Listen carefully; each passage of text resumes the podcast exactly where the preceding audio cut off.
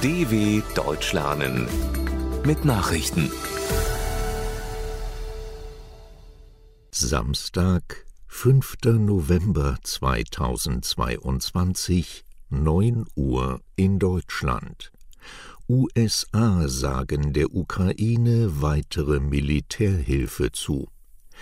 Der nationale Sicherheitsberater von US-Präsident Joe Biden Jake Sullivan hat der Ukraine die anhaltende Unterstützung der USA im Krieg gegen Russland zugesichert. Sullivan traf in der ukrainischen Hauptstadt Kiew Präsident Volodymyr Zelensky.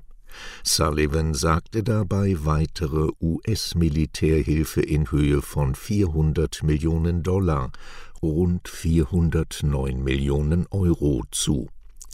Zu dem neuen Paket gehören 45 generalüberholte T-72 Kampfpanzer sowjetischer Bauart, wie die Vizesprecherin des Pentagons Sabrina Singh erläuterte. Die Panzer kämen aus Tschechien. Die Niederlande würden ebenfalls 45 Panzer dieses Typs bereitstellen Ukrainischer Botschafter hofft auf Leopard-Kampfpanzer. Der neue ukrainische Botschafter in Berlin, Oleksiy Makejew, rechnet mit der Lieferung von Kampfpanzern aus Deutschland in seiner Heimat. Wir haben Grund zur Hoffnung, dass die Entscheidung fällt, Leopard 2 aus Deutschland direkt in die Ukraine zu liefern, sagte er den Zeitungen der Funke Mediengruppe. Hierzu gebe es Gespräche mit der Bundesregierung.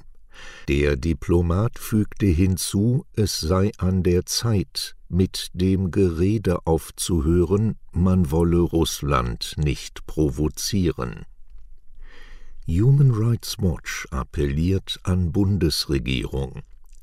Die Menschenrechtsorganisation Human Rights Watch HRW hat die Bundesregierung aufgefordert, bei der Weltklimakonferenz in Ägypten Menschenrechtsverstöße in dem nordafrikanischen Land offen anzusprechen man befürchte, dass die ägyptische Regierung den Gastgeberstatus der am Sonntag in Sharm el-Sheikh beginnenden 27. UN-Klimakonferenz COP27 nutzen könnte, um ein Bild der Offenheit und Toleranz zu vermitteln, sagte die HRW-Menschenrechtsexpertin Katharina Rall dem Redaktionsnetzwerk Deutschland.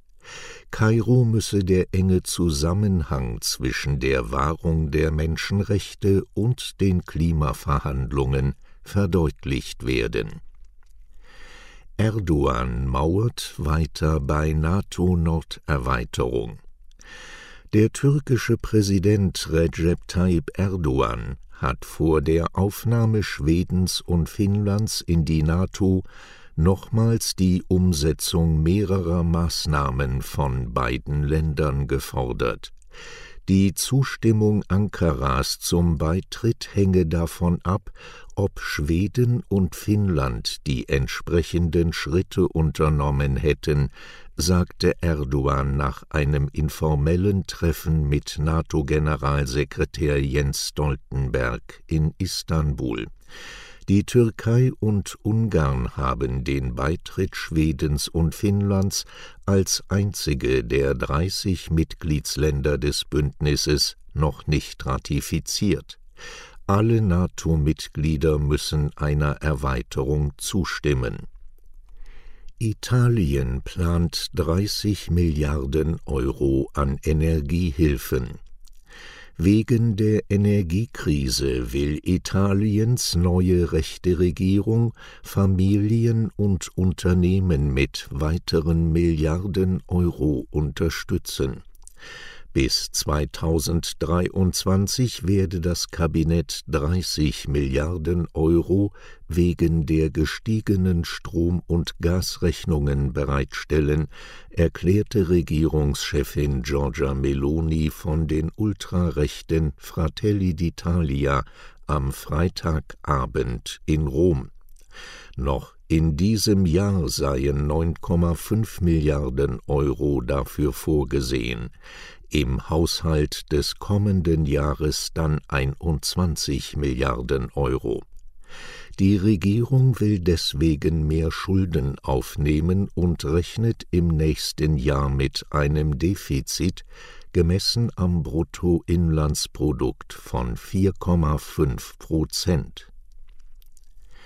G7 verurteilen Iran scharf wegen Gewalt gegen Demonstranten.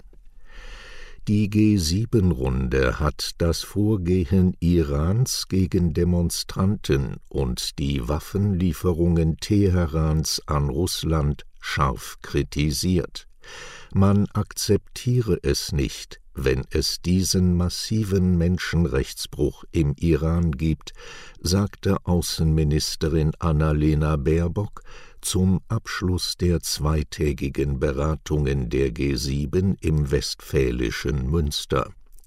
Im Abschlussdokument der G7-Beratungen heißt es, man verurteile den brutalen und unverhältnismäßigen Einsatz von Gewalt gegen friedliche Demonstranten und Kinder. Der G7-Runde gehören neben Deutschland auch Frankreich, Italien, Japan, Kanada, die USA und Großbritannien an. Indigene in Peru lassen Touristen wieder frei.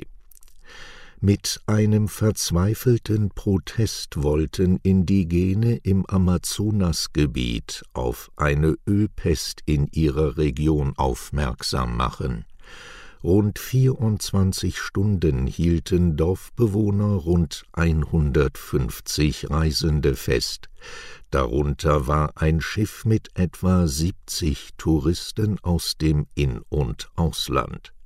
Auf dem Schiff sollen Urlauber aus Deutschland, den USA, Spanien, Frankreich, Großbritannien und der Schweiz sein.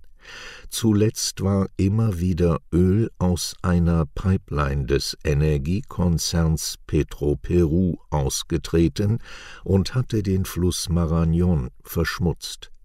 Petroperu teilte mit, dass die Pipeline mehrfach absichtlich beschädigt wurde.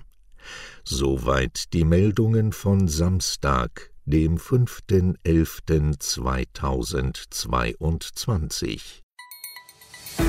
dw.com/langsame Nachrichten